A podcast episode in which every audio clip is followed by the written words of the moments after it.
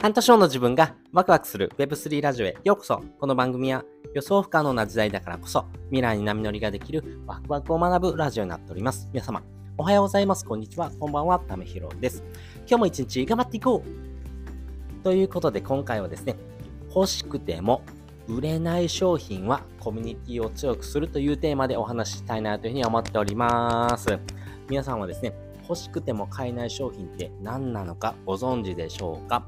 例えばですね、えー、そうだな、じゃあ、えー、ルーブル美術館にあるですね、モナリザの絵を、えー、考えてみてください。皆さん、モナリザの絵想像してみてくださいね。えこの絵ってですね、え商品としてはですね、え世界に一つだけです。もうルーブル美術館にあるものだけなんですけども、えそれをですね、模倣したですね、え作品っていうのはですね、世の中にたくさんあります。例えば T シャツとかもそうですよね。とかクリアファイルとかですね。まあそういう風なですね、商品ってたくさんありますよね。あとはネットでですね、ググるとですね、いっぱい出てきます。でも、本物ってどれって言われるとですね、ルーブル美術館にあるですね、モナリザの絵が本物です。世界に一つだけです。それをですね、証明しているのはですね、フランス政府になってます。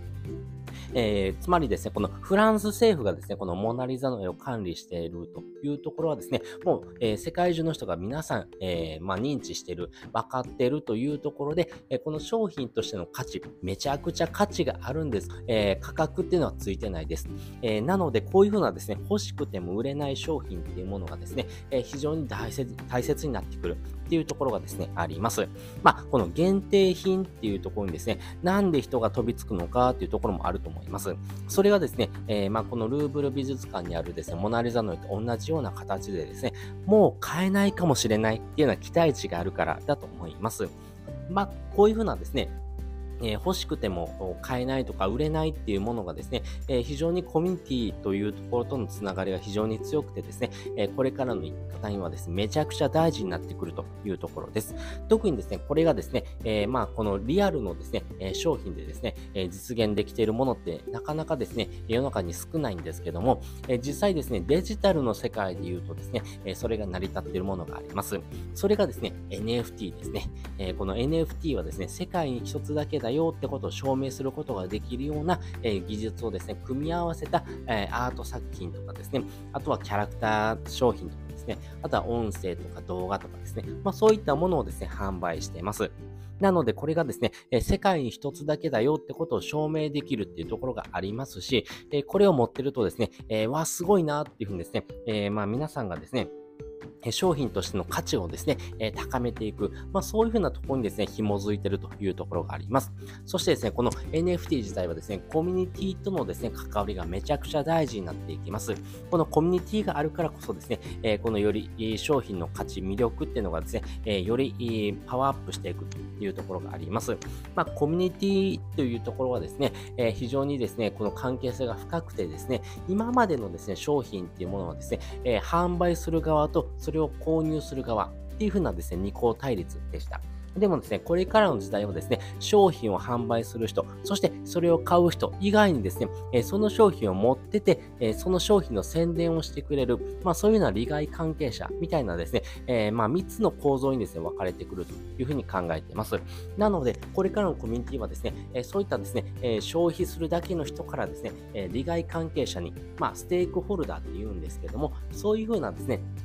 えー、ところまでですね、引き上げてくれる。まあ、今のですね、えーえー、資本主義でいうと株とかですね、まあそういったものを持ってもらうみたいな感じですね。なので、その会社のですね、えー、ことをですね、知らなくてもですね、株を持ってるからですね、ちょっと気になるなってこともありますよね。まあ、それがですね、株式の、えー、お話にはなってくるんですけども、まあ、そういったところをですね、増やしていくために、このデジタル資産というものをですね、えー、非常にですね、関わりをですね、持っておく方がですね、えこのコミュニティもですね、より強くなってくるというところです。で、実際ですね、このコミュニティがですね、あるからこそですね、この NFT 自体の価値がですね、上がっていくって言っても過言じゃないんです。なぜそうなっていくのか、3つの要素があるんですけれども、えー、1つ目がですね、コレクター要素。そして2つ目がユーティリティ要素。そして3つ目、えー、コミュニティでどやられるというところにですね、ポイントがあると思いますんでね、えー、もう少し深く、えー、掘り下げてお話ししていくとですね、やっぱりコレクターっていうところはですね、えー、非常に大事になっていきます。人はですね、収集癖のですね、ある生き物です。何かですね、えー、商品をですね、集めたいなっていうですね、欲求があります。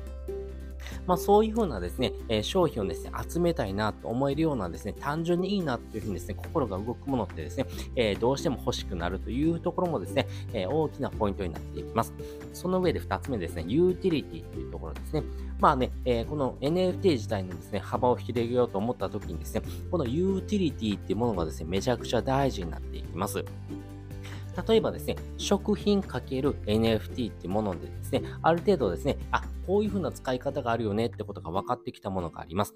例えばですね、えー、ウイスキーかける、えー、NFT っていうものがですね、めちゃくちゃ相性がいいんですね。えー、このですね、えウイスキーの樽のですね、え250リットル分をですね、えウイスキーと交換できる券っていう形で NFT が発行された事例があります。まあ、そういったものをですね、え長く持ってるとですね、えやっぱり、え何十年のですね、熟成品っていう形でですね、え商品としてですね、えどうやることができますし、それを持ってるんだっていうこともですね、非常に、効果になっていきます。しかもですね、その NFT をですね、交換チケットとしてですね、活用することによって商品が手に入る。そして、商品がどんどんどんどん手に入っていくとですね、限定品という形でですね、え自分のものだけども、まだ世の中にですね、出てないものということで価値がつく。まあそういうふうなですね、えユーティリティもですね、え活用することができるような時代になってきました。そして3つ目はですね、コミュニティでどやられるというところですね。この,、N えー、この NFT はですね、このコミュニティとの関わりがめちゃくちゃ大事になっていきます。例えばですね、池早さんがされているですね、クリプト忍者っていうようなですね、えー、ものとかですね、えー、その、まあ、派生からしたですね、クリプト忍者パートナーズ、通称 CNP っていうものがあるんですけども、そういったものをですね、えー、持ってるよってことをですね、えー、自慢できるような、えー、ところというところでは、えー、忍者 DAO というふうなですね、コミュニティがあります。このコミュニティにですね、属しているとですね、えー、そのコミュニティの価値観とかですね、好きなものとかですね、え自分が持ってるスキルとかですね、ノウハウっていうものをですね、活用してですね、えそのコミュニティの人たちとですね、一緒に新しい世界を切り開いていく、まあそういうふうなですね、関わりができるというところがですね、大きなポイントになっていきます。なのでですね、えこういうふうなですね、コミュニティでですね、うわ、そんな持ってんの？っていうことがですね、どやられると。いうところがですね、まあ一つのですね、えー、ポイントにもなってきますし、まあそういうものを持ってるんだ、すごいなっていうふうなですね、人と、えー、関わりを持てる。まあそういうふうなですね、今まで凡人だった、あ何者でもなかった人がですね、まあそういった人とのですね、関わりを持つことによって、えー、人生においてですね、お金以外にですね、信用とか信頼っていうふうなですね、大きな価値を手に入れる。まあそういうふうな機会にもなってくるというところがありますんで、やっぱりですね、欲しくても売れないとか買えない商品っていうのはですね、えコミュニティとかですね、人を強くしていくというところにですね、大きく関わってるよっていうところのお話をさせていただきました。えー、今回の話です、なかなかですね、難しかったかもしれませんけども、まあ、こういったところをですね、えー、理解していくとですね、あ、なるほど、NFT とはあとはあとはですね、Web3 とはっていうところのですね、えー、ポイントでですね、あなたの事業とかコンテンツにですね、活かせるポイントがあると思いますので、一緒に学んでいきましょう。そして本日の合わせて聞きたいです。本日の合わせて聞きたいはですね、なぜ今 NFT の説明が必要なのかっていうようなですね、回のですね、リンクを載せております。そうなんです。なぜ今 NFT の説明をするのかなんです。えー、なぜなんでしょうかやっぱり NFT ってものをですね、日本で、えー、取り扱っている人っていうのはですね、1万5千人ほどというふうに言われております。まあ、ざっくりですね、1万人に1人っていうふうなですね、割合ですね。まあ、それぐらいのですね、えー、人しかですね、扱ってないようなものだとするとですね、まあ、そんな話をしてもですね、誰が聞いてくれるのってことがあるんですけども、でもですね、これ今だからこそですね、説明する必要があるんですね。じゃあなぜそれを説明する必要があるのか、そこをですね、お話してる回になりますんで、よかったら聞いてもらうとですね、より深く理解ができるのかなというふうに思っております。ということで、本日もですね、お聴きいただきましてありがとうございました。また次回もですね、よかったら聞いてみてください。それじゃあ、またね。